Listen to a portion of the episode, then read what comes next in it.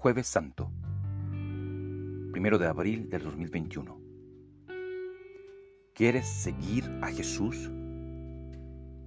Basados en el Evangelio de Juan, capítulo 13, versos 36 al 38. ¿Qué significa seguir a Jesús?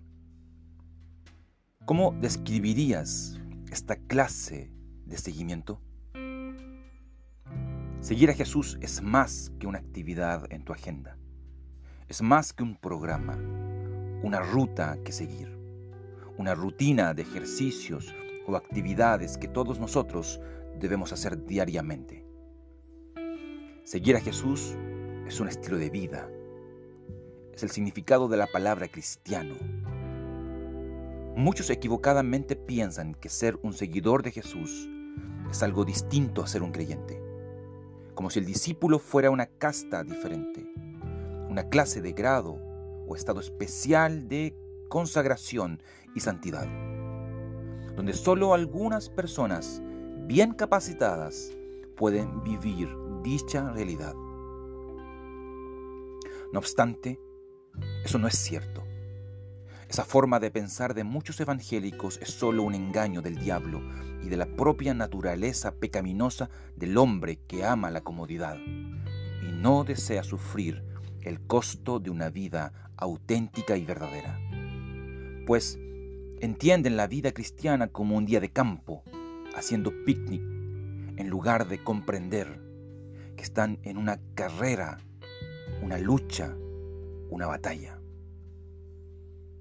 Es verdad que en el ministerio de nuestro Salvador, muchos con buenas intenciones quisieron seguir sus pasos, caminar junto a Él, vivir como Él, pero fracasaron. Algunos porque ignoraron el costo y al verse enfrentado a dichos requisitos excluyentes, dejaron de camuflarse en la multitud, dejaron de seguirle y comenzaron a quedarse en casa, ya que entendieron que seguirle obviamente involucra un costo. Sacar cuentas y evaluar si se tenía lo necesario para seguirle según la misma enseñanza de nuestro Señor. Sin embargo, otros fallaron siendo ya discípulos de Jesús, porque confiaron en sus fuerzas más que en su Salvador, y se olvidaron que seguirle aunque no se diferencia en nada de la vida de un creyente normal, no por eso deja de ser igualmente una vida extraordinaria. En una de las últimas conversaciones que tuvo Jesús con Pedro antes de morir, registrada en el Evangelio de Juan, ilustra muy bien este último punto. Pedro le pregunta a Jesús, verso 36, Señor, ¿a dónde vas?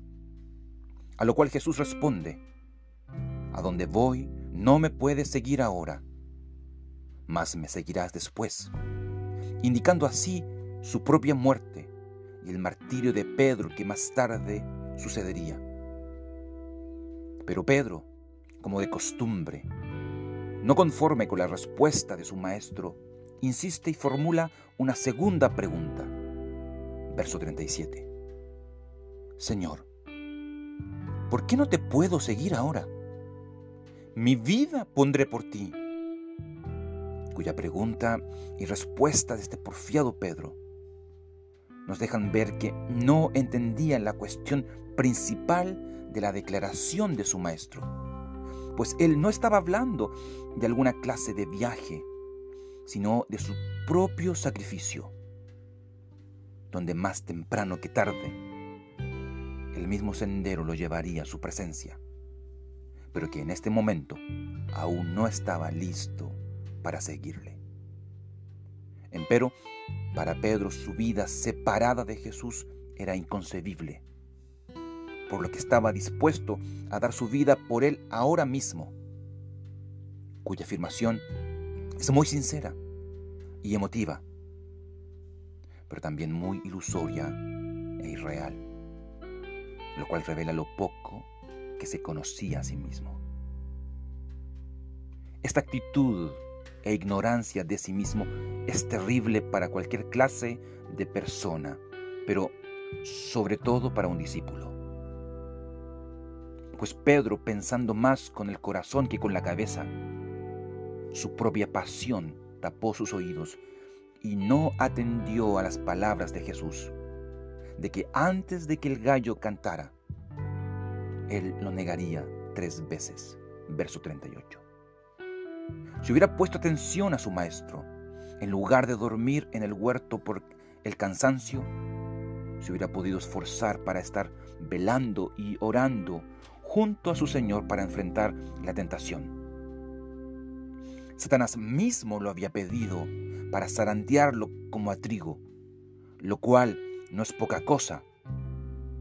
Donde dicha imagen que Lucas nos presenta en el capítulo 22 ilustra una brusca acción del enemigo que mediante dicha tentación buscaba la ruina espiritual del futuro apóstol. Sin embargo, es digno de notar que Satanás no tiene potestad sobre nosotros, pues él está restringido por la voluntad de Dios al querer tocar a uno de los nuestros. Y aunque ciertamente Pedro cayó y Dios permitió que eso sucediera, cumpliéndose así la predicción de Jesús, su caída no fue algo permanente, sino que se levantó, no porque era una persona especial, no porque era un hombre con una fe inquebrantable, sino porque como pasa con todo discípulo, en cada una de nuestras caídas, nuestro Señor nos preserva. Nuestro Coram Deo expresado en preguntas para el día de hoy. ¿Vives como un discípulo de Cristo? ¿Qué rasgos de esta vida te demuestran que dicha vida es auténtica en ti? ¿Entiendes que como discípulo tienes muchas limitaciones y que necesitas continuamente la ayuda de tu Señor? ¿En qué áreas ves que necesitas desesperadamente más de su gracia? Para seguir leyendo durante este día, no dejes de consultar el Evangelio de Mateo capítulo 26, verso 17 al verso 56 el Evangelio de Marcos capítulo 14, verso 12 al verso 52. El Evangelio de Lucas capítulo 22, verso 7 al verso 51. Y el Evangelio de Juan capítulo 13, verso 1 hasta el capítulo 18, verso 13.